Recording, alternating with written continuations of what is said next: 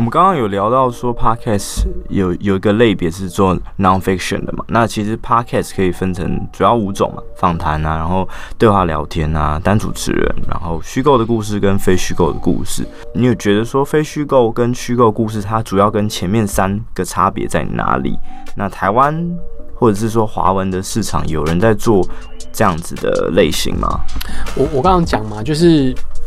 呃，后面这种虚构或非虚构的东西，就是花时间，它很花时间，因为你要写脚本，然后你要去呃做大量的剪接，然后配音，让整个节目听起来是像一个故事，它像是一个影集一样。那所以它非常的花时间，所以这就是它最大不一样。那当然，它也跟影集一样，当你开始听进去的时候，你可能就会比较容易黏住，你就很迫不及待想要知道，哎，它下一集的情节是什么？它就算是非虚构，它也是有情节的哦，就跟纪录片一样，纪录片是有情节的。所以，嗯，这个是呃虚构或非虚构这样的叙事方式的一个差别。那所以它有优点，就是你听了你会很容易黏住，如果它好听的话。那缺点就是它的成本很高，制作时间比较花时间，然后不容易。可以给我们一些具体的例子吗？就是说，不管是国国内外的哦，我刚刚就有讲啊，我们自己做那个《马六朋友会背》第二季，它就属于一个非虚构的一个叙事方式嘛。那它的时间就是我五个月才只能做出十三集而已。那国外的例子就就太多了，像刚刚讲的《Over My Dead Body》啊，《Doctor Death》啊，然后《Start Up》，还有呃整个。网络在、呃、Podcast 美国 Podcast 被认为复兴的那一年就是二零一四年。那那一年有一个很重要的节目，呃，很重要的声音影集哦，就是 Serial。那这个，嗯，从一个谋杀案开始的一个故事，一个调查报道的故事，这样子。所以，嗯，美国非常非常多，嗯。了解，那我们聊到就是说，可能做虚构或非虚构的故事是非常耗时的。那马友有没有觉得说，哪一些类型的，除了刚刚这两种，哪一些类型的 podcast 是在台湾的市场是还没有出现过的？嗯，就你觉得说，哎、欸，这。在国外是很普遍的，或者说这个应该是可以做的一个类型，但是一直都没有人去尝试。其实我觉得，就算是在国外，非虚构跟虚构这种叙事方式也不是主流，因为就像我刚刚讲的，它真的比较花时间，比较花成本，所以啊、它不会是主流。主流或者说它会持续在制作的，一定还是比较像是个人讲主单主持人、双主持人或是访谈性质的这种，比较会是所谓的主流，就是大众啦，会比较多。我相信应该还是这个样子。那同样都是比例的问题，所以在台湾会听到比较多的，还会还依然会是单主持人、双主持人访谈这样性质的会是比较多。那呃，这种虚构或非虚构的叙事方式的话，一定会比较少。那就我理解，台湾有做过的，大概就是我们吧。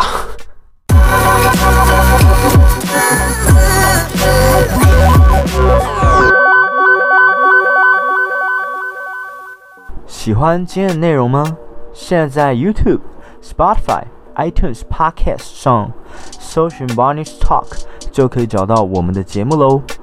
用 YouTube 收听的朋友，别忘了帮我按下喜欢、订阅、开启小铃铛通知。另外，如果你觉得今天的内容对你很有帮助，在资讯栏的部分也提供了我接口支付的账号，欢迎大家用小额捐赠的方式给予我最实际的回馈。用 iTunes Podcast 收听的朋友，也别忘了帮我按下订阅，并在评分区给我五星好评。你的支持就是我录下去的最大动力。广告结束，让我们回到节目。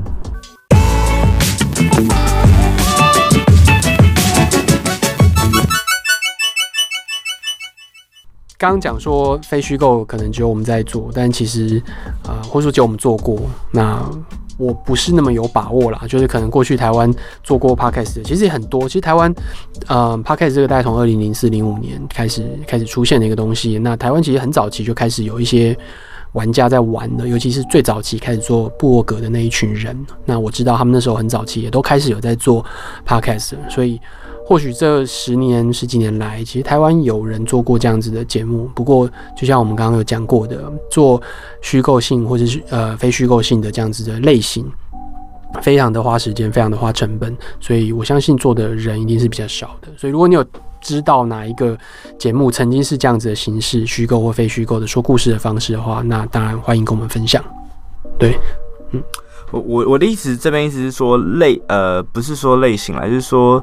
呃，可能是探探讨的主题或风格，像我举个例好，例如说我自己觉得游戏的 podcast 是没有人做的，因为像有体育的，可能就小人物上篮什么的，那他们可能是讨论运动的东西，也不是做的像直播的样子，但是介绍游戏或者是呃游戏相关的 podcast 好像没有。然后另外一个是我自己在跟同事介绍 podcast 的时候，那因为他是一个爸爸嘛，他就说那有没有儿童说书类型的 podcast？这个这个部分好像我自己看也是没有嘛，因为镜文化他们自己有在做一些说书或者是文学的 podcast，但是针对儿童市场的好像没有。这方面，马里欧你有？其实我觉得很单纯，就是就是嗯，我觉得不见得没有，只是可能我们没有找到。嗯，那到底他是不是真的没有，我也不知道。就是。或者说有没有人在做？可能有，搞不好我们没有发现，这都是有可能。其实 even 放到国外也是一样，因为台湾的问题是我们刚刚觉得说节目可能不够多。那在美国其实已经跳过这个阶段，它是节目多到你不知道怎么选。那跟 YouTube 的概念比较像，但它出每一年或是每一季出来的那个量来讲，可能跟 YouTube 还是不能比，就是新增的量来讲，可能还是不能比。所以你说，呃，哪一种类型的节目台湾比较少？很多啊，就是一大堆台湾类型都台湾都还没有啊，所以它还是一个非常非常有发展性的的可能性的。像你刚刚讲的啊，帮小朋友说书的啊，或者是呃，比如说像刚刚讲游戏嘛，或者是赛车啊，或者是呃更专精于某一个运动类型的东西，其实它有非常非常非常多的可能性。那所以。对于想要做的人来讲，你就等于是还有很大的一个发展的可能性。只是，呃，就像刚刚讲的，可能听的人目前来讲，你会觉得比较挫折，好像做到做出来很多东西，可听的人比较少这样子。那因为我们提到说，就是节目制作的人或者是制作量不够多，你觉得台湾？之后有没有机会可以成立一个 podcast community？像国外可能有所谓的呃 podcast movement community，或者是 podcast supporter group 嘛？那我我们是不是可以呃想办法去做一个凝聚呢？嗯，这其实这就是不是问题啊，这就是就是要有人跳出来。对对对对对，这没有什么没有什么不好或不行的地方啊。对。那那你觉得说呃作为一个声量比较大的 Podcast，因为你之前有提说你想要做这样子的小剧嘛？你觉得说你有没有想说之后可以以这样子的方式方式，让更多台湾的 Podcast 可以做一些连接，不管是合作还是说呃跨界的部分？可以啊，其实这都我觉得这都只是嗯要花多少时间跟有多少有多少时间跟资源在这个上面啊，就是。嗯，我不会觉得说一定要我来做，或者是不要我来做。但是如果今天刚好呃我规划好了，然后我有这个时间，然后我们也有办法投入一些资源的话，其实我是觉得蛮好的一件事情。好，那最后问一个小问题啊，因为你之前有开过咖啡店嘛，那之后如果退休或是嗯之后还有打算再开咖啡店吗？或者是？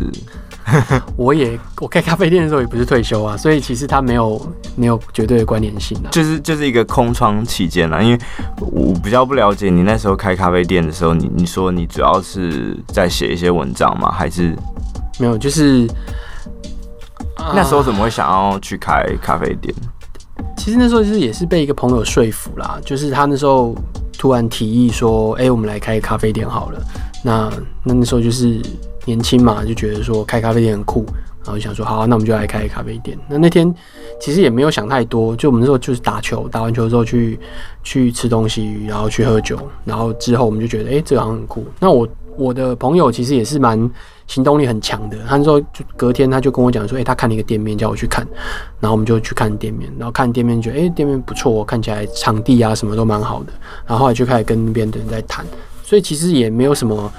没有什么特别的，好像花很多力气在在准备或在想这件事情。那那开咖啡店是这样问不知道好不好？开咖啡店是不是算是一个蛮蛮辛苦的一个事情？因为其实很多年轻人都会想要开个咖啡店或甜点店。你有没有一些呃经验谈可以给大家的？其实做什么事情都很辛苦啦，只是说呃开咖啡店，它就跟做任何生意一样，你就要自己去负这个责任，就是你要让这个。店能够活得下去，你要能够发出薪水，你要能够养得活自己，你要能够付房租，要能够付电费，付所有你的呃供应商的钱。所以它有它美好的一面，它有它难的一面，它跟所有的工作都一样。但但就是你要认知到这一点，然后你要能够做出自己的特色。所有的咖啡店能够成功，都是有自己的特色；所有的咖啡店失败，很大一个原因都是因为它特色可能没有做得很明显。对，好，我相信这样子的道理也可以应用在 podcast 的经营上。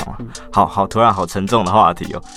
但我们我们今天就结束到这边，然后今天谢谢玛丽欧陪你喝一杯来上我们的节目。那如果之后大家有想听什么样子的内容的话，都欢迎来信来信跟我说。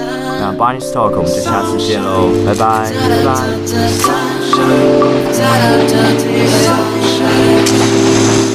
拜。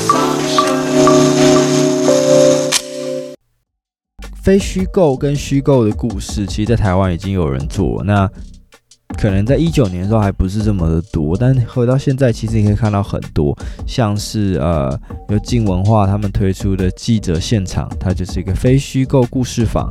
然后织模故事集呀、啊，然后呃，儿童说书，其实在疫情后也有疯狂的成长。但我认为早期最呃有代表性的还是大大阿姨说故事。那这个。阿姨她其实后来也过世了，所以，嗯，基本上她，我觉得算是一个很有代表性的先河。然后再来是说，台湾也开始有一些纪录片式的 podcast，像是有《鬼岛之音》、操刀的一年的告白，所以，嗯，现在节目的面向也是越来越多元丰富啦，包括说像前阵子很红的，可能有性向、男性向、女性向相关的 ASMR，现在这种节目也蛮多的。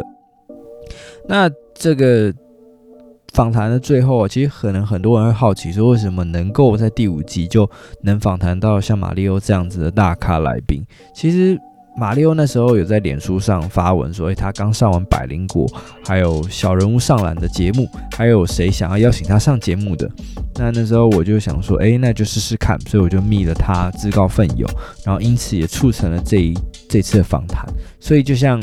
呃，第三集讲的，其实有时候就是呼应这个，有关系靠关系，没关系就陌生开发。有时候你就是你需要 give it a try 嘛，那毕竟有时候你去尝试也没有任何损失。